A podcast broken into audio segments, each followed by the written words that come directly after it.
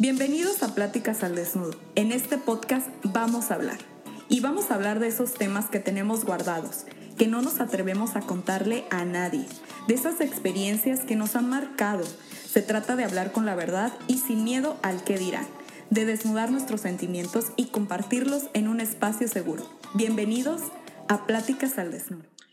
Hola, ¿qué tal amigos? Bienvenidos a Pláticas al Desnudo. Mi nombre es Paola Larcón y en este episodio vamos a hablar. El tema de hoy es mi accidente. 40 días en un hospital, 40 días en un hospital, pero en Japón, sin hablar japonés. Y esta es la historia de mi amiga Vanessa, Vane en Japón, quien es mi invitada el día de hoy y nos va a contar toda su historia. Así que quédate hasta el final y comparte este episodio. Bienvenida, Vane, ¿cómo estás? Hola, Pau, pues muchas gracias aquí eh, compartiendo con todo tu auditorio mi experiencia para que si vienen a Japón o si viven en Japón, no se caigan. Sí, no se vayan con la pinta. Sí, porque pasar 40 días en un hospital en Japón sin japonés no es nada fácil, ya les contaré. No, creo que no. Vane, cuéntanos primero un poquito de ti para que la audiencia se ponga en contexto todos. Bueno, yo les voy a platicar un poquito. Ella es mi amiga Vane, para quienes me siguen en mi cuenta personal de Instagram desde hace como más de un año. Tenemos como que platicando, interactuando nuestras cuentas. Tengo un en vivo ya con Vane que nos contó su boda online del COVID, pero esa es otra historia. esa es otra historia, amigos, que pueden ir a verla a mi cuenta de Instagram y también pueden ir a checarla en la cuenta de YouTube de Vanessa, ¿verdad? Sí, sí, sí, claro que sí. Bueno, pues les cuento un poquito de mí. Yo soy Vanessa, soy mexicana. Mi esposo es japonés, es por eso que yo vivo aquí en Japón. Yo llegué en el mes de abril y bueno, tengo nueve meses aquí en Japón, pero me ha pasado de todo, desde trabajar, desde el primer mes que llegué, tener mi entrevista de trabajo, todavía cuando estaba en cuarentena. Así que he vivido mucho la cultura japonesa en este periodo tan corto que fueron, que son nueve meses. Y es menos de un año y ya te tocó pues experiencia de trabajo, la vida laboral, el mundo laboral japonés, que no es nada fácil. Eh, también, ah, pues con estudiantes, ¿no? Trabajabas en una escuela, Vani. Sí, trabajo, bueno, trabajaba porque actualmente ya me quedé sin trabajo, con chicos de secundaria mm. en una escuela pública. Yo eh, era ALT, que es como asistente de maestra de inglés, y también es otro mundo, es muy diferente a, a la educación occidental y es muy interesante. Sí, sí, de eso también nos tienes que venir a platicar un poco tu experiencia en el mundo académico, ¿no? En el mundo de los estudiantes este, japoneses y también de los maestros, ¿no? Porque supongo que también el, como el compañerismo que se da, o no sé qué palabra utilizar. Sí, sí, sí, sí, la relación laboral que hay entre japoneses eh, es muy distinta totalmente. Totalmente. que vamos a echar el cafecito, ¿no? Y la en el salón de profes. sí, no, no, no, eso no existe. Ay, qué risa. Vane, pues vamos, ahora sí que vamos al grano, por favor, cuéntanos qué fue lo que te pasó y pues vamos a contarles a la audiencia de, tu accidente cómo, cómo lo viviste y, todo, todo, toda la cuestión. Bueno, eh, como les decía, yo venía de una vida muy rápida, de vivir tantas cosas en un periodo muy corto. Y entre esas, yo quería ir esquiar porque estaba en un país donde está la nieve y es una actividad muy famosa también aquí en Japón, así que yo quería hacerlo. Yo lo hice hace ocho años en Argentina y la verdad es que me fue muy bien, tomé clases, la gente me decía, eres muy buena, tú, sabes hacerlo, y pues uno la verdad toma confianza en decir, pues soy buena y puedo hacerlo y quiero hacerlo. Así que le, le digo a mi esposo, vamos a, a, esquiar y el 30 de diciembre tomamos la decisión de ir en un tour, que nos fuimos en autobús Así que llegamos al tour, eh, pagamos una hora de clases, nos dan los equipos. Yo pensaba que como en Argentina nos iban a dar tanto lentes, gorro, guantes, pues no. Y yo no iba preparada, así que no llevaba ni guantes, ni gorro, ni nada. Entonces tuve que comprar unos guantes en ese momento. Eh, la señora de ahí me prestó un gorrito y lentes sí, definitivamente pues no tenía. Me fue muy bien en la clase y después le digo a mi esposo, oye, este, pues vamos a practicar aquí para irnos a la montaña. Y practicamos y todo. Nos fue la verdad muy bien y dijimos, es tiempo de ir a la montaña. Y yo, ¿estás listo? No, pues, segura. Sí, vamos. Ahí vamos a la montaña. Cuando te suben, eh, llega un punto al, en el, al final que tú tienes que pararte y deslizarte para que siga corriendo el carrito. Pues a mí me dio miedo porque dije, ay Dios, tengo un chorro que no lo hago, nos tenemos que bajar rapidísimo. Y sí, lo logramos, salimos. Y recuerdo que había un montón de nieve que yo le dije a mi esposo, oye, grábame, voy a hacer una historia aventándome a la nieve, tata. Y me dijo, estás loca, no sabes si eso es, es solamente vacío y te puedas caer. No, no, no, y no, no lo vas a hacer. Y yo, ok. Recuerdo que me aviento y me aventé literal, porque tenía que irme derecha, izquierda, y no, literal me fui, iba súper rápido. Y recuerdo que la nieve me caía en la cara y yo decía, ¿qué hago? ¿Qué hago? Me tengo que tirar. Entonces me tiraba como me habían enseñado en la clase y me tiraba y caí bien y me paré y yo, ah, todo bien. Se siente bien porque vas muy rápido. Ahí voy otra vez, lo vuelvo a intentar llega un punto donde ya, este, pues ya no podía continuar de tan rápido que iba, me dejó caer y otra vez. Totalmente de una persona inexperta que no tenía que haber hecho eso. La tercera vez ya no fue así, caí mal. Ahora, si me preguntan, ¿cómo, ¿cómo caíste? No me acuerdo, no me acuerdo de nada, solo me acuerdo que volví a intentar, me acuerdo abrir los ojos, no recuerdo porque la forma en que me rompí la rodilla, se rompió mi hueso tres pedazos. Y uno de los pedazos se bajó, o sea, sí cayó en mi pierna. Entonces, eh, obviamente, pues eh, fue muy fuerte el golpe. Y, tú, y podrían decir, este, es que te golpeaste muy fuerte, pero yo creo que el, la mis, el dolor tan fuerte y tan traumático hizo como que, ¡pum!, borrar a cassette y no me acuerdo del dolor. No me acuerdo, solo recuerdo que me levanté y ya no sentía las caderas hacia abajo. Entonces me dicen, oye, ¿no te dio miedo que pensar en perder la pierna, en, en ya no poder caminar?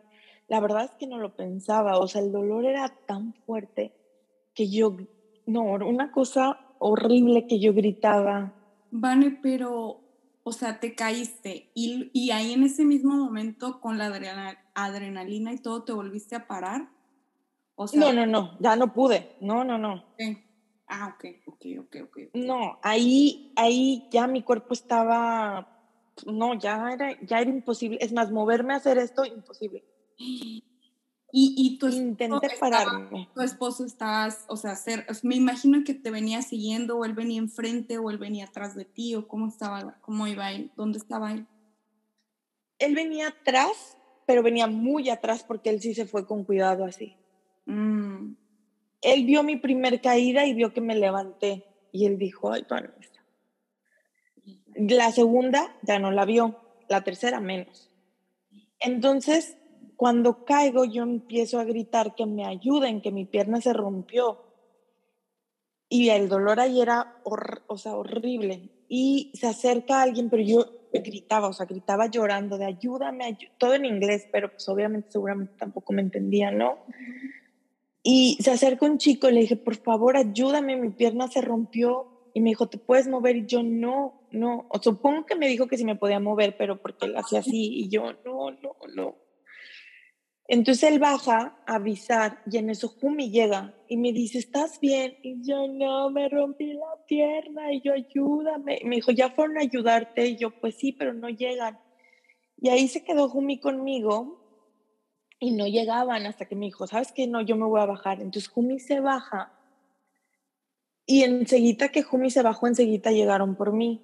Llegaron con un como trineo, me montaron al trineo pero el, el, este cambio, no, era un dolor insoportable. Me dolía todo, o sea, todo, todo el cuerpo. La nieve, un y la nieve a todo lo que va. Y luego la sensación de que pues me seguían bajando la montaña, entonces ellos iban en sus esquí bajándome de la montaña y yo, ay no, tú te van a caer. Ahora, la nieve no está lisa, o sea, hay bordes, entonces cada vez que pasaba, que yo brincaba en el trineo, era un dolor. Ahora, lo que a mí me impresiona es que me llevaron como a su área de, como de Cruz Roja, por decirlo así, de, auxilios, y no me podían hacer nada y me dijeron, eh, te vamos a pedir un taxi para que te vayas con tu esposo a buscar un hospital. ¿En qué vienen? Y nosotros, hay en un autobús de turismo. No, pues lo van a perder, o sea, necesitan irse a un hospital. Y cuando ella dijo, vamos a hablar del taxi, yo empecé a gritar y le dije, ¿cómo se te ocurre? No me puedo mover. O sea, no me puedo mover. Y le grité muy fuerte, o sea, le grité súper fuerte. Le dije, o sea, estás loca, me estás bromeando, ¿qué te pasa? O sea, seguramente no me entendió, pero le dije en inglés, pero le dije de, no me puedo mover. Y dijo, ok, ok, voy a hablar a una ambulancia. Hablaron una ambulancia. Llega la ambulancia eh, y empiezan a hablar a todos los hospitales, porque eso es un tema aquí en Japón que es muy delicado, porque si tú te enfermas no puedes ir directamente a un hospital, no te aceptan. Tienes que pasar por una clínica y la clínica ya te indica qué hospital este, puedes ir. Así que hablaron a los hospitales y era de una mexicana se cayó esquiando y, la, no sé japonés, pero sí entiendo cosas. Y era de, ¿hace cuánto llegó a Japón? Y tiene las dos vacunas COVID. Ah, ok, entendemos. Gracias. Y colgaban, no me podían aceptar. Después la otra otra vez, marcaron fácil más de 30 hospitales y en ninguno me pudieron recibir. ¿Por qué? Porque era 30 de diciembre, los médicos estaban de vacaciones algunos. La otra, el hospital está súper lleno de gente como yo, que, los, que, los, que el doctor estaba en cirugía o cosas así. Y la otra, porque no había espacio en los hospitales. Entonces, no me pudieron recibir en ningún hospital empezaron a marcar a prefecturas al lado del lugar de donde estábamos para llevarme a otro lugar. Entonces ahí le dijeron a mi esposo, hay uno donde no hay especialista, no le van a hacer nada, pero te podemos dejar ahí. Y él le dijo, no, porque pues si no la pueden atender, o sea, no. ¿Para qué? Sí, sigan buscando. Lo que ellos querían era ya sacarme de la ambulancia. Hablo que para esto pasamos más de tres horas en ambulancia. Parados, estacionados, marcando hospitales, hospitales, hospitales, hospitales. Y tiempo, y ahí en ese lapso de tiempo, Vane, o sea, tú muriendo del dolor, ¿te dieron algún medicamento? ¿Te dieron, o sea, no sé, morfina, alguna droga que te dieron? Nada, nada. O sea, nada, nada. Consiguen un hospital una hora de donde estábamos, me llevan, me hacen radiografías y dicen, sí, efectivamente tiene fractura, necesita cirugía, aquí no tenemos ortopedistas, los voy a indicar para llevarlos a otro hospital. En ese momento, la ambulancia dice, bueno, chao, yo te vi. Y yo, y yo, Jumi, no los dejes ir, porque si los dejas ir ya valimos, porque es un tema conseguir ambulancia y todo esto. Se fueron, llamaron a otra ambulancia, nos echamos otra hora en lo que viene por mí la otra ambulancia me llevan a otro hospital, llegamos al hospital, el doctor estaba en cirugía o una cosa así, no me pueden atender, me vuelven a hacer radiografía y me dicen lo mismo, estás fracturada, necesitas una cirugía. Y yo, a ver, yo sé que estoy fracturada desde el momento en que me caí, o sea, denme medicina, o sea, calmen este dolor, inmovilicen mi pierna, porque ni siquiera me inmovilizaban la pierna, nada, yo iba así todo el camino, todo el tiempo y le hablan a la tercera ambulancia que me vaya a recoger porque ellos no pueden hacer nada. Mm. Así que llega la tercera ambulancia, me llevan a, otro hospital, me vuelven a hacer radio. Y yo, ¿por qué me lo vuelven a hacer si ya, o sea, ya traen los de, los de dos anteriores, pero no, es como un procedimiento que necesitan hacer. Me hacen estudios otra vez, rayos X, sí, ya me dijeron lo mismo que me habían dicho en los dos hospitales anteriores. Me dijeron, aquí te podemos eh, hacer la cirugía hasta el 4 de, de enero y te tienes que quedar em, internada. En ese hospital, de verdad es que yo nunca había visto un hospital que fuera tan, que no tuviera ni equipo, no estuviera tan sucio. Y yo dije, ¿de verdad esto existe en Japón? O sea, un hospital donde no tenía nada. O sea, literal me pusieron en, una, en un aluminio donde me pasaron como, como una tipo cama y me manipularon mi pierna horrible, o sea, literal fue de, o sea, no una cosa que hasta Jumi se quedó de que yo gritaba de una manera horrible, incluso Jumi me agarraba la mano así como cálmate y el doctor llegaba y nos quitaba la mano y le decía, salte, no sé qué, y lo sacaba y yo gritando y yo me movían horrible, o sea, no una cosa, y yo cuando entró Jumi le dije, Jumi, son muy groseros conmigo, no me dejes aquí sola. Y el doctor, no, no, de verdad, una cosa terrible. Y Jumi me dijo, ¿sabes qué? No nos vamos a quedar en este hospital porque él se dio cuenta. Incluso yo nunca había visto, o sea, bueno, a Jumi lo vi llorar una vez el día que nos despedimos, eh, de esas veces que estábamos a amor a distancia, pero esta vez Jumi estaba que no paraba de llorar porque veía el trato que me, da, me dieron en ese hospital. por el dolor que tenías, además, que estabas con mucho dolor. Una cosa inhumana, o sea, no, no, no. Entonces yo le digo, Jumi, pide medicamento, necesito medicamento. El accidente fue 3 de la tarde, eran 9 de la noche y yo seguía sin medicamento. Así que en, en ese día, bueno, en ese momento ya me dieron el medicamento y, Jumi, y, le y los mismos médicos le dijeron, ¿sabes qué? Te recomiendo que te vayas a Tokio y busques un hospital en Tokio nosotros te vamos a dar lo que ya necesita y ya te pueden aceptar porque necesita cirugía. Y bueno, en ese momento, pues, pues ya les escribí, les dije, ayúdenme a conseguir un hospital en Tokio. Este, estuvimos hablando, no conseguimos. Y mi suegra dijo, vénganse aquí a la casa y mañana en la mañana pues conseguimos para, pues, para la cirugía. Cabe resaltar que al día siguiente era pleno 31 de diciembre. Sí, totalmente. 31 de diciembre. Así que mm, el siguiente día ya hablamos a más hospitales, me aceptaron en uno muy cerca de casa de, mi suegra y llegamos a los... Otro, ¿Y en ese entonces tomaste algo para el dolor? O sea, en esa, esa noche. Sí, ah. sí, sí, sí.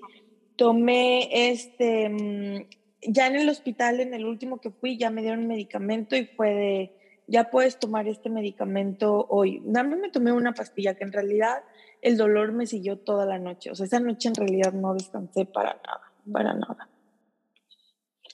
Y me inmovilizaron la pierna hasta las nueve de la noche. En ese momento fue de, pues vamos a regresarnos en Tokio en taxi porque pues Jumi, como te contaba, estaba llorando, estaba súper mal, yo estaba peor, o sea. y, y, dijeron, no, pues agarren un taxi, o sea, no se pueden regresar manejando Jumi jamás, o sea, de rentar un carro. Ya después de un tiempo Jumi se calmó y Jumi dijo, sí puedo, este, vámonos en carro. Y yo, Jumi, seguro, sí, sí, sí. Tomamos un carro, rentamos, que por suerte estaba en la esquina de del hospital, y nos regresamos en carro a, Tokio. Y ya pasé la noche con, con mis suegros. Ya el siguiente día fuimos al hospital y dijeron, se tiene que quedar internada, trae la rodilla súper mal y entra a cirugía ahorita mismo. Eh, pero va a requerir de dos cirugías, porque primero tenemos que subirle el hueso ese que se me cayó y como que acomodarlo y ya después viene la cirugía donde me hacen la prótesis, que me metieron una prótesis de un, del hueso, donde ya me pusieron los clavos y la placa. Pero entonces ahí me hicieron una cirugía en, enseguida. Yo llegué al hospital a las 12 del día y a la 1 de la tarde yo estaba en cirugía. Bueno, al menos fueron ya bastante rápidos, ¿no? O sea, en, cuanto llegaste al hospital ya te tenían, digamos que todo listo para que entraras a cirugía. Sí, sí, sí.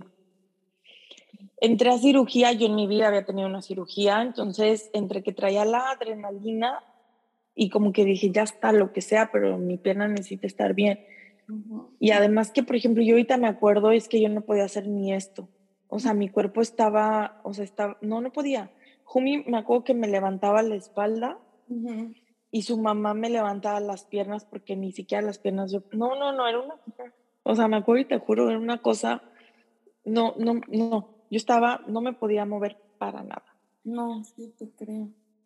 Y dije, ya lo que tenga que ser, pero pues ya, o sea, ya, ya, cirugía lo que tenga que hacer, pero que... Ya. Así que entro a cirugía y bueno, aquí viene algo súper interesante después de cirugía, porque Jumi lo dejan verme después de cirugía. Y yo recuerdo a Jumi que yo le decía cuando salí del quirófano, yo le decía, Jumi, me duele mucho las piernas, me duele mucho. Me acuerdo de haberle dicho eso. Y me acuerdo que Jumi me dijo, Vanessa, estas son las reglas. Y me dio una hoja con las reglas y recuerdo que él me las empezó a decir, pero yo no me acuerdo qué me decía. O sea, yo no, yo ahorita no logro captar ni una palabra de lo que él me decía en ese momento. Dice Jumi que yo me puse a llorar y que le empecé a gritar, por favor no me dejes, no me dejes, y que le agarraba la mano y que le decía, no me dejes, no me dejes. Pau, es que yo no me acuerdo de nada. Yo no me acuerdo ni haber llorado, yo no me acuerdo haberle dicho que no me dejara. y, y esto me pone en una reflexión con las personas que tienen algún familiar enfermo y el enfermo le dice sus últimas palabras y a lo mejor sus últimas palabras puede ser, no me dejes. Y yo digo, Jumi, ¿qué hubiera pasado si, obvio no toco madera y no va a pasar, que en ese momento yo ya no estuve, o sea, me fuera? No. Que tú te quedas en tu mente, es que ella me dijo, no me dejes, no me dejes, y yo no me acuerdo de nada. O sea, ¿cuánta gente no ha vivido una experiencia así que el familiar enfermo le dice algo porque está agonizando, porque está anestesiado, porque está con el, dolor? Y uno tira palabras que probablemente en mi interior yo lo sentía, pero, mm, pero yo no me acuerdo. O sea, yo no me acuerdo haber hecho eso, pero él, me, él se acuerda perfectamente cuando. Y nos separaron porque ahí ya me llevaron a mi cuarto y ya Jumi se tuvo que ir. Pues ya yo desperté bien hasta el siguiente día y la verdad es que no tuve dolor después de la primera cirugía, la verdad es que bien. Y dije, ah, pues para hacer una cirugía no está tan mal, o sea, pues ya estoy bien.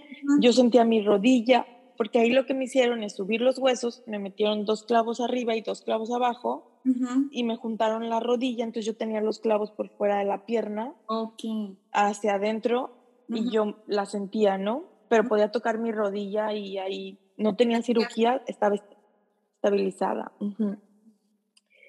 Y ya ahí queda y me dicen, la siguiente cirugía es hasta el, bueno, eso fue el, yo desperté el primero literal de, de enero. Y me dicen, tu siguiente cirugía es el 6 de, de, enero. Y obviamente pues ahí yo tenía sonda, no iba al baño, no me podía parar, este, ahí estaba completamente inmovilizada. Así que creo que esos fueron los días más difíciles, porque entre que no puedes ver, en mi caso, a mi esposo, no podía ver a nadie, no podía hablar por teléfono, videollamadas, porque tienes que ir a otro cuartito a hacer videollamadas. Entonces yo no ahí no estaba, no me podían llevar a hacer videollamadas. Entonces creo que esos fueron mis días más complicados. Entre que yo no hablo japonés y llegaban las enfermeras, me hablaban en japonés. Yo intentaba usar mi Pokétalk, pero ellas no querían hablar mucho. Entonces creo que esos fueron los días más difíciles. Muy sí, fueron los días más muy complicados. del primero, o sea, después de la primera, del primero al seis, yo quiero resaltar ahí algo, ¿no? O sea, estamos hablando que una fecha súper complicada, o sea, no solamente en Japón, yo creo en todos los países también, de que pues son los primeros días del año, todo el mundo anda enfiestado, todo el mundo quiere andar de fiesta, de pachanga, con la familia, el recalentado, y pues tú estás en una situación pues muy difícil para ti y también para, para tu esposo, que en este caso, eh, pues también, como lo comentas, no podía entrar, no podía estar contigo como decir, te voy a cuidar o algo así. Uno, por el tema de la cirugía y otro por tema de COVID, ¿no? También. Sí, sí, sí. Sí, sí, sí, no se podía. Igual, sí, luego por ejemplo, en mis papás, bueno, mi papá es médico y mi hermano es médico y el que yo le mandaba las radiografías y esto es lo que está pasando, esto es lo que me tienen que hacer, ellos consultarlo con alguien que era ortopedista, estar checando y al final, pues ellos también, que mi familia se quería venir, o sea, era, era como que yo a la distancia, fue complicado, yo creo que tanto para mi esposo, mi familia en México yo que estaba en el hospital. Sí, y más aparte, como dices, no había una comunicación directa, ¿no? O sea, tenías que, eh, pues, que malabares con el celular, o sea, mandabas solamente mensajes, eh, WhatsApp, o sea, sí, vía WhatsApp, porque como dices, no podías hablar. Sí, sí, sí, solo mensajes todo se lo mandaba por mensaje. Este, igual ahí en el hospital había unas maquinitas, entonces yo le pedía a la enfermera que me fuera a comprar wifi, porque te vendían hasta el wifi. entonces te dan una tarjetita y en la tarjetita este, tú eh, te dan una clave y pues ya obviamente con eso entraba al wifi.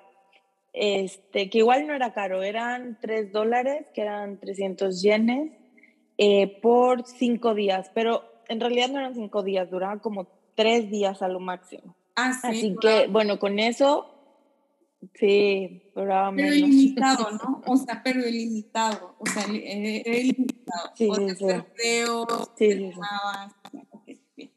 sí, Ay, no. sí, y este, ajá. vamos a explicar un poquito cómo funcionan las cosas de los hospitales aquí en Japón que no es como en México, eh, chavos, que pues tienes acceso, si te pasa algo, vas de urgencias y luego, luego te reciben en, en un hospital grande. Aquí lo que Vanessa nos está contando es que no la querían recibir en, en, un hospital grande a pesar de que iba de urgencias, pero cuéntanos un poquito de esto, Vane, por favor. Sí, bueno, aquí lo que, por lo que yo puedo contarles en base a mi experiencia, es que tienes que ir como a una clínica. En la clínica te valoran si estás como apta para entrar a un hospital. Esto, bueno, me platican que es porque antes en los hospitales, como pasaba mucho en México, están llenos de mucha gente que no es de urgencias y a veces tienen a gente que no están de urgencias en los hospitales y se llenan. Y aquí en Japón eso no pasa. En Japón eh, ya cuando tú llegas a un hospital es porque ya traes una orden de una clínica que tú sí eres de urgencias, que tú sí entras a, un hospital ya con especialistas, que fue exactamente lo que me pasó. De inicio ninguno me quería aceptar, pero una vez que pasé por tres clínicas, este, ya ahí ya tenía una orden, que había una cirugía y que se me habían hecho ciertas radiografías y que ya tenía que entrar a un hospital. Y fue por eso que ya el, es, ese día del 30 no me aceptaron porque ya era en la noche y no había doctores. Entonces dijeron, aunque te aceptemos, no te van a hacer nada. Entonces fue por eso que me indicaron mejor el en, entrar el 31 al hospital. Y conozco, bueno, otras experiencias de, otra, de otras chicas aquí en, en Japón que ha pasado lo mismo, que intentan ir a, hospitales cuando van de urgencia y no, no las aceptan por el tema de que pues primero tienen que pasar una clínica para que te den la orden de entrar a un hospital. Lo que pasa es que acá el sistema, amigos, como de seguro, es cómo se maneja. Yo lo, yo lo entiendo así, esa es mi interpretación también en base a mi experiencia. Es de que eh, es como tipo privado, como por así privado, tú te dan un seguro, tu seguro te da, perdón, tu trabajo te da un seguro y en base a eso te cobran. Y tú escoges la clínica que sea, o sea, la clínica mm, que es cerca de tu casa y así. Este, también quieres ir con un especialista, con un dentista, con un dermatólogo, ginecólogo, etcétera. Tú también escoges, digamos, esa clínica. y si tienes algún, alguna complicación o algún tema de cirugía más delicado, ellos mismos te canalizan con otros, ¿no? Por ejemplo, que vas a tu médico familiar, vas a tu clínica, tu chequeo y pues ven que tienes algún problema en el corazón, por decir. Y eh, entonces ya te canalizan a una clínica, a un hospital con un especialista o a una clínica donde sea un especialista y ya él decidirá, pues, si es un problema de cirugía o algo así, te mandan a una clínica. Digamos que todo se maneja como que entre privado, yo lo entiendo así, porque no hay como... Sí, sí, sí, total. No hay como decir en México que hay el ISTE, el Seguro Social, eh, ¿qué, más hay? no sé, el, sí, o sea, popular, o sea, no, no, es, así como que todos van a la clínica que sea, a la que tú quieras, y te cobra dependiendo del, seguro que tiene, que tiene tu trabajo, que te da tu trabajo, tu esposo o uno que contrates. Pero sí, necesariamente todos todos tienen, todos tienen que estar asegurados eh, médico, al menos en el... Sí. Sí, totalmente fue así. Yo tengo el seguro por parte de mi esposo porque de mi trabajo no me dieron. Así que, eh, por ejemplo, hablando de costos, ese día que yo entré, que fue 31, que aparte nos cobraron, nos cobraron extra por ser 31, o sea, por ser esa fecha, este, mm, fueron 8.600 dólares, una noche de hospitalización más, eh, más, o sea, la, la, cirugía. Fueron 8.600 dólares, que son aproximadamente 170 mil pesos mexicanos, y mi seguro es que tú pagas el 30% nada más, que son 2.600 eh, dólares, que son como 50 mil pesos mexicanos, hablando un día de hospitalización más una cirugía y ser 31 de diciembre. Em, es bastante caro. Es bastante caro. Este, y aquí no estoy agregando, obvio, porque pasé pues 41 días, pero la comida, porque había días que mi esposo me llevaba de comer, que era los fines de semana, ese día no me cobraban, dependiendo si no comías comida o cena nos cobraban el que me cambiaban a mí de ropa todos los días, que en realidad mi esposo pagaba para que se me hiciera el cambio todos los días y no era así. Había un día que sí me cambiaban, un día no, un día sí, un día no. Y para mí fue normal. Cuando le dije a él, me dijo, pide que te cambien porque estoy pagando para que te cambien diario. O estoy pagando para que te laven el cabello diario. Porque yo duré, yo duré 20 días sin bañarme porque no me podían bañar y nada más me limpiaban con trapitos entonces él me dijo, yo estoy pagando por eso, o sea, pídelo, te tienen que bañar, o sea, con los trapitos, pues, pero o te tienen que lavar el cabello. Cuando ya me podían pasar a silla de ruedas, ya me empezaban a lavar el, el cabello. Oye, el, pañal, por ejemplo, yo usaba pañal. No, dime. Ah, yo usaba pañal, entonces yo pues yo un día hice una publicación de que ya por fin usaba pañal. Mi esposo nunca se dio cuenta y me dijo, oye, me siguen cobrando los pañales. y yo, ¿qué? Ya no estoy usando pañal. O sea, te cargan todo, era muy chistoso. Tenía una pulsera y literal medicina, pum, cobraban que esto, pum, que shampoo, tal, tal, y ahí iba todo. La código, código de barras, ¿no? O sea, sí, tu código de barras. Tiene un código. Ay, qué, qué, pesado. Vane, ¿y por qué duraste tanto? O sea, la, cirugía fue, digamos que rápido en el lapso de tiempo que, pues, que correspondía, ¿no? Ya una vez que ingresaste al hospital, creo que la atención, pues, fue bastante rápida en ese sentido de la cirugía. Pero ¿por qué duraste tanto en el hospital? Sí, bueno, después de la segunda cirugía, que fue ahí donde me pusieron los, los tornillos, la placa y, el hueso falso, bueno, ahí eh, yo me habían dicho que sales en 15 días después de esa operación. Entonces yo me mentalicé a dos semanas, súper.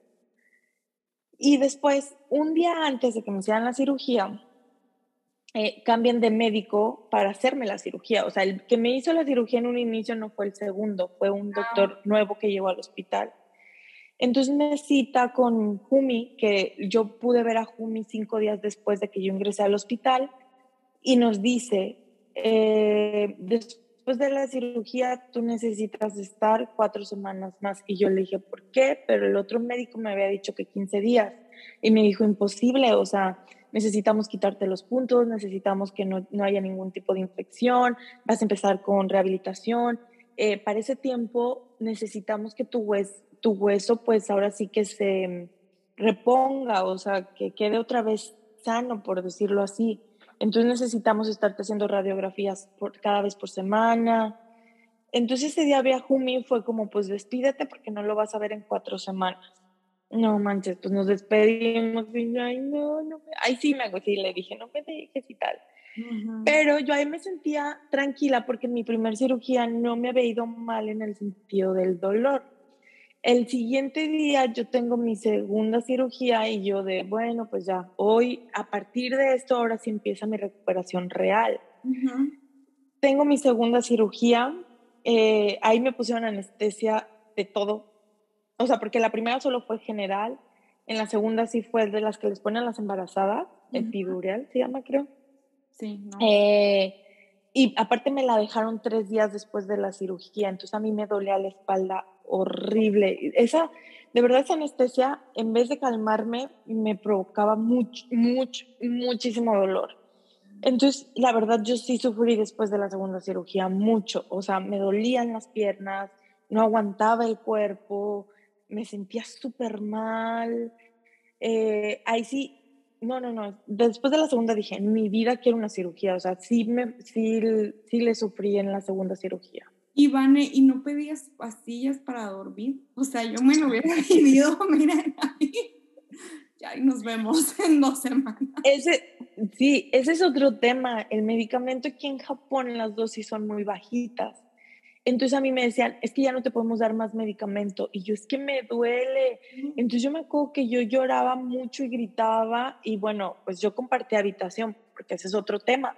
Si tú pides privado, no sé si, si es igual en todos los hospitales, pero al menos en este, te cobraban 200 dólares, que son 4 mil pesos más por noche y no entran en tu seguro. O sea, eso solamente estás pagando el espacio físico. Ok.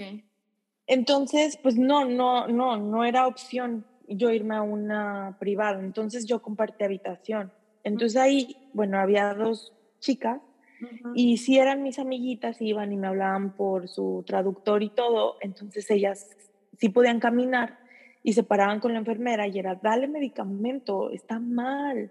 Y yo le hablaba a Jumi, yo, diles que me den medicamento, no aguanto. Y, y ellos decían, es que no podemos, ya te dimos mucho medicamento, ya no se puede. Y yo, bueno, dame pastillas para dormir, dame algo, porque a mí me empezó a llegar la ansiedad, porque me fue, sí, me sentía muy mal después de la segunda cirugía.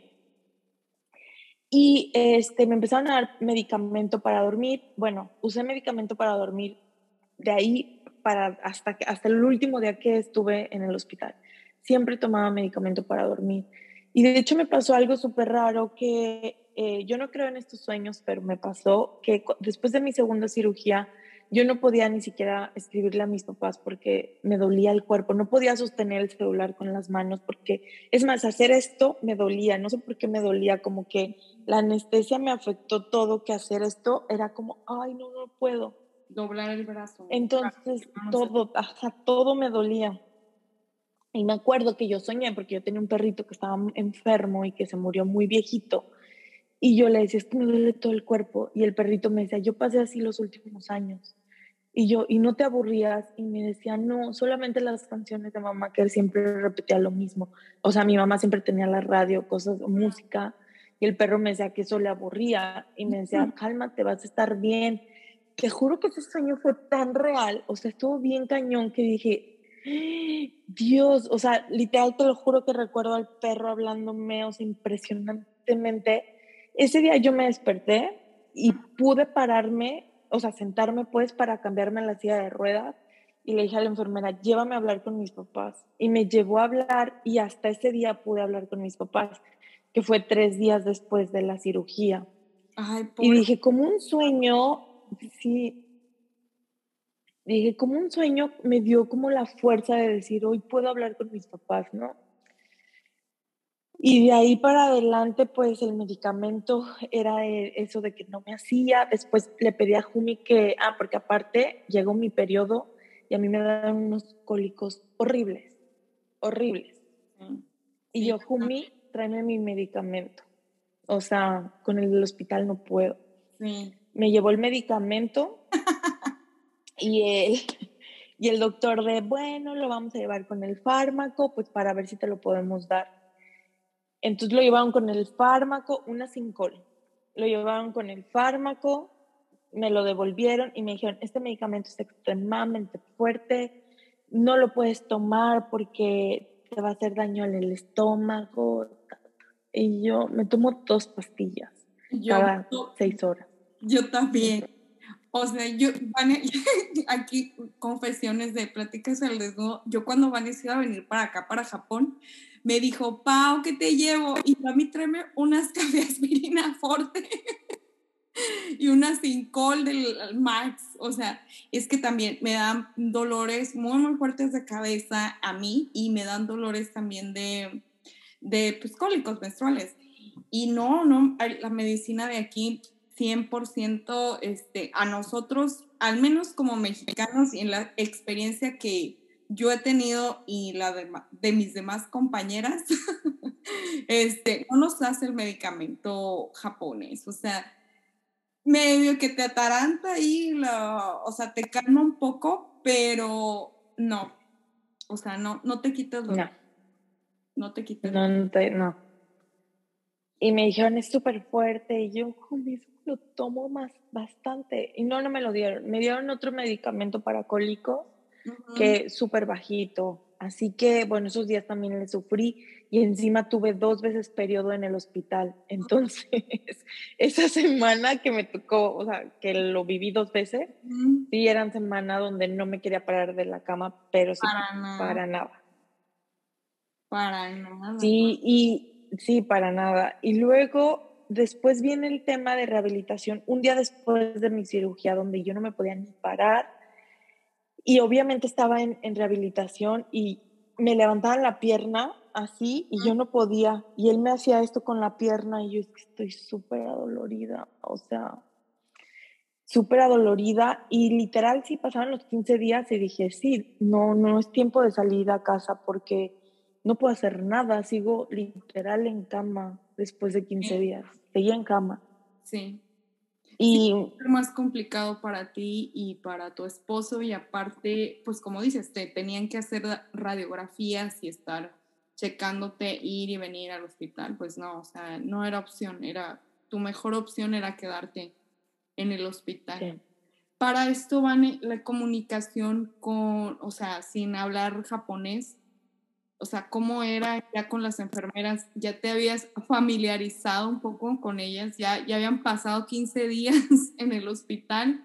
¿Qué, onda, ¿Qué onda ahí en ese punto? ¿Qué, qué pensabas en la vida? Pues usaba el, el Pocket un traductor que tenía, y al principio a ella les daba flojera, así que no me explicaba nada. Entonces un día yo estaba muy molesta y le dije, Jumi, o le dices al doctor que me venga a ver o qué, porque yo no sé si mi pierna está bien, si no está bien, si voy avanzando, si no voy avanzando, no me explican nada. Porque directamente no querían hablar conmigo, porque el idioma, la barrera, ¿no? Entonces Jumi habló y fue como de explíquenle. Y eh, además era de que en rehabilitación me decían, tienes que salir a, practicar con muletas y ellas no me llevaban porque no querían compartir, no, no, no, no querían. Como que este tema de la barrera para ellas era como, ay, no, no quiero, no sé. Y no me llevaban a caminar, entonces ahí fue donde le dije, oye, no están haciendo algo que les están dando una instrucción, ¿por qué? Por un tema de que no quieren hablar conmigo, por un tema de que es extranjera, déjenla, o sea, ¿cómo? Entonces Jumi les dijo, oigan, si no la van a sacar a caminar, explíquenle por qué. O sea, ella necesita saber por qué, porque no le dicen nada. No, ya vamos a salir a practicar con ella. Y sí, el siguiente día, por supuesto que llegaron y fue de vamos. Y yo, a ver, no necesitamos hablar, solamente necesito que me acompañen en, en cuanto yo voy caminando, ¿no? Después de eso, creo que ya se rompió la, esa barrera que tenía con ellas o que ellas tenían con el miedo del idioma de comunicarse conmigo. Y súper bien porque aparte ya empezaba a entender lo que me trataban de decir, incluso ellas trataban de usar Pocket y yo ya sabía lo que me querían preguntar y directamente yo ya les contestaba en japonés. Entonces, ya al final entendía, entonces ya, ya encontré la manera de comunicarme con ellas. Y con el chico de rehabilitación pasó lo contrario, pasó que él quería aprender inglés. Mm. Entonces él estudiaba todos los días, todos los días, y llegaba y me daba frases y me tiraba frases en español y en inglés. Se aprendió todas las instrucciones en inglés. Incluso él me daba, sí, sí, un amor, la verdad.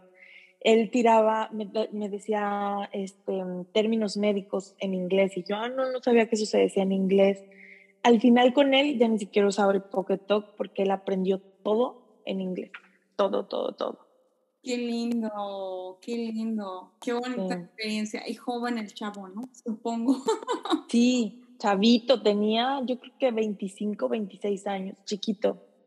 Sí, ¿sabes qué siento yo? Al menos siento que las generaciones, o bueno, jóvenes de 20, 30, o sea, y más chicos eh, japoneses están muy abiertos a recibir a personas de, de otros países, no importando el idioma, y muy interesados ¿no? también en conocer otras culturas. Pero personas un poco más antiguas, sería mi esposo también, este, sí son mucho más cerrados y siento que tal cual lo dices, hay una barrera del idioma, hay como que un miedillo, no sé, yo siento como que miedo, ¿no? Como que nos tienen miedo, yo digo. Sí, literal. O sea, de que, de qué les vamos a hacer o qué les vamos a decir, o sea, no sé, no sé, mm, siento, percibo yo que hay como un miedillo ahí. A mí no me ha tocado eh, vivir una experiencia en un hospital, en una clínica sí, pero Vane, yo, o sea, de verdad que desde que nos platicaste que, que ibas a, a, entrar a un hospital, yo sí me preocupé mucho precisamente por esto del idioma. Del idioma. Sí. Y que no hablo nada, nada japonés, o sea, nada. Sí, sí. No, no, no, sí. Que aunque, digamos, sí sabes japonés, ¿vale? O sea, sí sabes, sí sabes, sí sabes lo básico. O sea, mira, al menos tú estudiaste antes de venirte a Japón. Este, o sea, digamos que un básico japonés sí, sí te defiendes, pero con temas así, digo, ya muy técnicos como lo, como lo es una enfermedad, como lo es una cirugía, como te vamos a llevar rayos X y así, pues obvio, ¿qué está diciendo? Pues quién sabe, ¿no? Y lo mismo, lo mismo para ellos, pero Giovanni, mil respetos para ti, eh, toda esta experiencia que pasaste.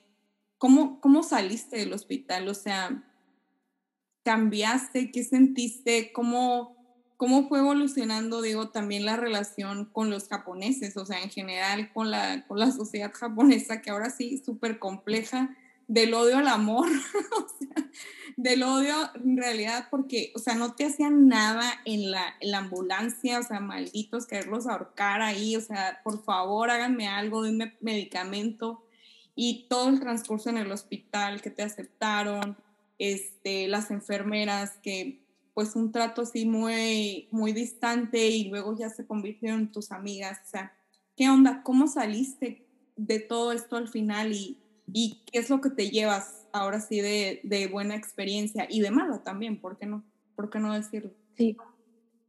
Pues mira, creo que hubo, fue una, un subir y bajar, o sea, eh, había días que estaba muy enojada conmigo, había días que me sentía agradecida por estar en ese hospital y las atenciones, había días de ansiedad, había días donde me sentía muy en paz.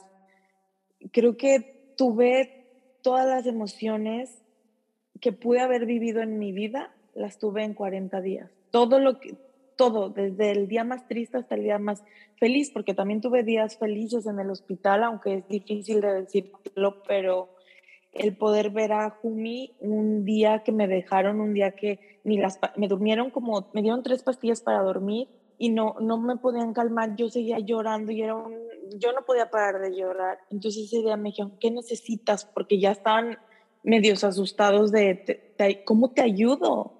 Y yo necesito ver a mi esposo. Entonces fue Jumi y, y fue, te puedo decir que fue uno de los días más felices de, dentro del hospital o el ver que Jumi me iba a ver en la ventana porque no podía verme, el poder saludarlo a distancia aunque ni siquiera podíamos hablar. Esos fueron mis momentos felices dentro del hospital. Y lo que yo me llevo durante esta experiencia es que yo venía viviendo un proceso de adaptación y para mí este accidente fue de, este es tu examen final. Examen final tanto en la comida, tanto en el idioma, tanto en la convivencia día a día con los japoneses. Y para mí era de si sobrevive y, y también un tema de probar hasta dónde puede llegar mi ansiedad y hasta dónde yo puedo controlar mis emociones y cómo manejar mis emociones. Y yo dije, si salgo de este hospital y no me vuelvo loca, es que yo ya puedo vivir en Japón. O sea, este es como mi certificación N1 para vivir en Japón, o sea, te lo juro. Sí, totalmente, totalmente, totalmente. Vane, es que, como dices, o sea, en 40 días, en un mes y medio, casi dos meses, este, todavía de, de vivir algo tan, tan fuerte como esto, creo que o sea, sí, está para volverse loco, la verdad. Y qué bueno que te llevas, pues, una buena experiencia y más que nada mucho aprendizaje, ¿no? Más que nada. Sí, no, sí. Entender, entender al, al japonés precisamente en eso de que no es que querían ser groseros, es que les daba el miedo a acercarse, cómo comunicarse conmigo. Esta niña es de otro planeta, ¿qué come? ¿Qué no come? ¿Qué le gusta? ¿Qué no le gusta? O sea, literal es como un bichito ahí que ellos no desconocen. Y no es que quieran ser groseros, es que pues sí les da este miedo el acercarse. Una vez que ya lo hacen, la verdad es que había un asistente de enfermera, no era enfermera, que iba y me cuidaba mucho. Siempre, aunque no le tocara estar conmigo, iba y todo bien, estás bien, ¿qué necesitas? Y siento que ella tomó esa parte de tengo que protegerla a ella. Y la verdad que mis respetos, o sea, esa señora llegaba y de, oye, necesitas que te vaya a comprar algo, todo bien, o sea, no, no, no, entonces sí, y el de rehabilitación también. Y empiezas a conocer la dinámica del hospital, quién entra, qué problemas tiene, y tú ya dices, ah, este trae pulsera rosa, hoy tiene cirugía, ah, este viene porque le operaron el ojo, sale en una semana, sale en tres semanas. Entonces empiezas a conocer toda la dinámica del, del hospital y al final yo fui la que duré más tiempo en mi habitación, entonces yo era como ya la jefa de la habitación, ¿sabes? sí. No dicen aquí esa palabra, pero dicen mucho de senpai, senpai. Mm, sí. Incluso me dicen que salgo del hospital antes de lo que yo tenía pensado salir o que me habían dicho, porque me dijeron cuatro semanas, después me alargaron una semana más y después me alargaron otra semana más. Entonces yo dije, ya me voy a mentalizar que salgo hasta finales de febrero. Okay. Y cuando me dicen, sales mañana, yo me puse a llorar y le dije, Jumi, es que yo no salgo mañana, yo salgo hasta el domingo. Y me dice, ¿qué no quieres salir del hospital? Y yo, pues es que me mentalizo algo y me cambian las cosas. Y yo ahorita mi mente ya trabajó en que va a salir hasta el domingo. ¿Qué y, nada. ¿Qué día saliste? O sea, ¿que fue entre semana? Sí, salí un miércoles y me dejaron salir ese día porque iba a nevar el jueves y, iba a estar ah, todo mal el viernes supuestamente y no me iba, el fin de semana no está el doctor, entonces no me podían recoger cuando estuviera el doctor, entonces me tendrían que otra semana más. Entonces me dijeron, no, sales el miércoles porque viene la nieve, ta, ta, ta, o sea, piensan en todo. Pues que Entonces dijeron, Qué bueno, Vane. qué yo bueno. no me quiero quedar. ya te querías quedar en el hospital. no, sí, pero no, ya. feliz en casa porque la verdad es que yo ya estaba muy estresada porque pues uno no controla a las vecinas y tampoco las culpo, pero pues obviamente llega la que ronca un montón, la que hace un chorro de ruido, o la señora que está súper enferma y, hace y grita demasiado. Aparte dan gritos así de ¡Sumimase! Y yo así de, Dios mío, ¿quién la está matando? Y al final te vuelves... Así hubieras gritado tú con el dolor. y al final te vuelves em, fan del, del, respeto japonés, porque para mí era de guarden silencio, o sea, ahora me gusta el silencio, porque el silencio para mí era muy sano en el hospital. Y Jumi me dice, ¿y ahora por qué le bajas a la música? Y yo, porque está muy fuerte. Entonces creo que es algo que me quedó del hospital de el silencio, o sea, más bajito. Yo también, mira, ahorita que dices del silencio, yo creo que esto es algo que he batallado desde que llegué a Japón, es algo que creo yo ya que me, ya creo que me acostumbré, pero en un inicio, o sea, batallaba mucho con la música, como dices, o sea, yo quería poner mi música en el departamento y mi esposo de que bájale. Y yo no, o sea, pero sí, por ejemplo, en los espacios públicos, como es el autobús, eh, en, las clínicas, en los hospitales, que llegue alguien y haga ruido, sí me pone mal. sí, a mí, sí, a mí también. Te acostumbras, te acostumbras a... Pues es que la, la, naturaleza de uno es estar en paz, ¿no? En el silencio. Hay contaminación de ruido, o sea, hay contaminación de ruido y, y también es parte del respeto, ¿no? De este respeto tan, tan solemne que tienen ellos para, para con casi todo. Vane, qué bárbaro, qué, experiencia, o sea, quedas invitada para, para platicar un poco más de esto porque me interesa mucho, mucho, aparte de todo, de todo lo que, de todo lo que nos contaste, me interesa mucho esta parte final de la que estás contando, con, con lo que tú te quedaste con lo bueno, con lo malo, y todavía siento que es muy pronto para ti, que todavía estás asimilando cosas, ¿verdad? Todavía te están cayendo 20, que te estás acostumbrando a una nueva etapa, como tú dices, ya saliste de, o sea, graduada en, en, retos de la vida, retos de la vida en Japón, graduada con honores, mención honorífica y todo. Literal. Eh, literal pero siento que para ti también hay mucha, mucho aprendizaje que te vas a llevar para, para el resto de tu vida y que, que está marcando precisamente un antes y un después. Y siento que ahorita tal vez todavía es muy pronto para que lo, ¿cómo se Para que lo tengas como presente. Presente. Sí, sí, sí, presente. Aunque solamente si hay una cosa que me gustaría compartirles y es el ahorrar ahorrar dinero porque yo soy súper gastalona y la verdad es que si mi esposo no hubiera ahorrado, creo que no hubiéramos salido de, estas cuentas. Y, y, el año pasado que yo trabajé, mi esposo era de ahorra, no lo gastes, no lo gastes y bueno, gracias a eso pudimos pagar el hospital. Pero sí, yo creo que antes yo criticaba de son bien codos los japoneses, que no, no son codos, son precavidos para este tipo de situaciones que pasan en un futuro.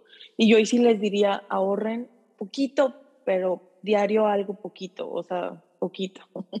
Sí, hay una cultura del ahorro desde niños. Aquí los tienen desde niños, los enseñan a ahorrar y a, y a, ser prevenidos, precavidos Sí, eso es sí, 100%. Mi esposo también es igual. Eh, yo también ahorro, pero sí, no, tanto como él. yo tampoco. Tengo, tengo tanta visión de, ah, o sea, va a pasar esto, va a pasar lo otro, o por si pasa esto, por si pasa aquello. Yo también tengo una visión ahí un poco limitada, pero se me han abierto los sentidos un poco más acá en Japón. Qué bueno que comentes todo eso conclusiones para ti. Ahorren, chavos. ¿Qué más? ¿Qué más, Vane? ¿Qué más? Compren seguro para las que viven aquí, no solamente el de los esposos, uno extra, porque uno nunca sabe cuándo lo va a ocupar. Claro. Eh, no se caigan y si van a esquiar tengan mucho cuidado. Sí, sí, tenga mucho, está bien tener este, eh, intentar cosas nuevas, ¿por qué no? Intentar deportes nuevos, ¿por qué no? Pero pues nosotros que somos, pues mexicanas, mira, yo que soy de Sonora, pues no, no cae nieve por allá donde yo vivo, pero ni para nada, yo lo vine a conocer aquí a Japón y pues también, o sea, sí está bien padre aventarnos a, nuevas experiencias, pero también hay que tener, este, pues, un poquito de temor, ¿no? Digo. Sí, sí, claro. Y, precaución. Yo pienso, Vane, que lo, no, te, no, no creo que haya sido un problema de exceso de confianza o algo así de tu parte. A veces este tipo de accidentes pasan porque eran un momento, ¿no? Era un momento, te tocaba de alguna manera vivir esta experiencia. Eh, no, no me parece justo que lo veas como algo que al principio comentabas de la entrevista que te sentías como un exceso de confianza o algo así de tu parte, como no sé, no sé cómo llamarlo. Pero no creo que haya sido así, independientemente, uno nunca sabe, lo pudo haber pasado hasta el más experto. O sea, esas, ese tipo de cosas, hasta el más experto patinador, esquiador o lo que sea, le pudo haber pasado. Entonces, no, no, no, no pienses el que hubiera y el acá y el allá. Digo, las cosas ya están hechas y creo que le sacaste pues lo mejor, lo mejor, hiciste lo mejor que pudiste con las herramientas que tenías en ese momento y pues, como siempre, ¿no? A la mexicana, uno que viene siempre a vivir intensamente, a, vivir, intensamente y aventarse como Juan Escute a todas las, las oportunidades, a todas las aventuras. Y pues eso también es parte tuyo, es parte de tu personalidad, Vane, y, y pues ni modo. Son los riesgos que uno al, vivir, al vivir la vida al máximo. Y pues bueno, como dices, hay que ser también responsables y eh, pues bueno, responsables en el término de que sí vamos a ahorrar, chavos. hay que ahorrar, hay que ahorrar, hay que comprarnos un seguro y también hay que seguir disfrutando de la vida, ¿no? Y hay que vivirla siempre, siempre al máximo y, y, pues llevarnos siempre un, no cuando nos vaya mal, yo no pienso que cuando nos vaya mal, en el sentido que las cosas no salen como las planeamos, es más bien hay que ver qué podemos aprender de eso, ¿no? ¿Qué podemos, qué podemos sacar, qué podemos sacar de ello? ¿Qué nos vino a enseñar esto? Y, y, pues nada, ahora sí que tomar la lección, este, interiorizarla y por eso le, le decía yo a Vane que, que, me gustaría que viniera después, otra vez, o sea, invitada extensa a que nos cuente la, la tercera parte de todo esto y pues muchísimas gracias, Vane. Ahora sí que se nos fue súper rápido el, el tiempo. Invítalos a que te sigan en tus redes, por favor. Sí, síganme en mis redes. Estoy en Vane en Japón, en Instagram, en YouTube y en Facebook. Em, y nada, ojalá que hayan aprendido algo. Hoy sí viven aquí en Japón tengan, cuídense mucho, disfruten mucho y sí, pues sí, como dice Pau, hay que ser responsables también de las decisiones que uno toma. Y pues nada, síganme en mis redes y pues ojalá que les guste ahí el contenido que por ahí ando subiendo. No, Vane hace contenido buenísimo y aparte, amigos, aquí les voy a contar que Vane, Vane fue la que me hizo el nuevo intro. Vane me a hacer el intro eh, de Pláticas al Desnudo, que le agradezco muchísimo, muchísimo, muchísimo a Vane.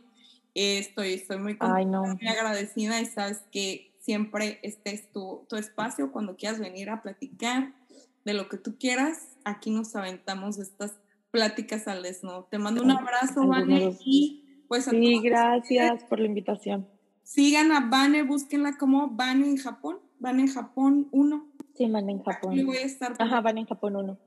Aquí lo voy a estar poniendo y a nosotros nos pueden encontrar como Pláticas al Desnudo en todas nuestras redes YouTube y este, Spotify, Amazon Music y todos los demás plataformas de audio.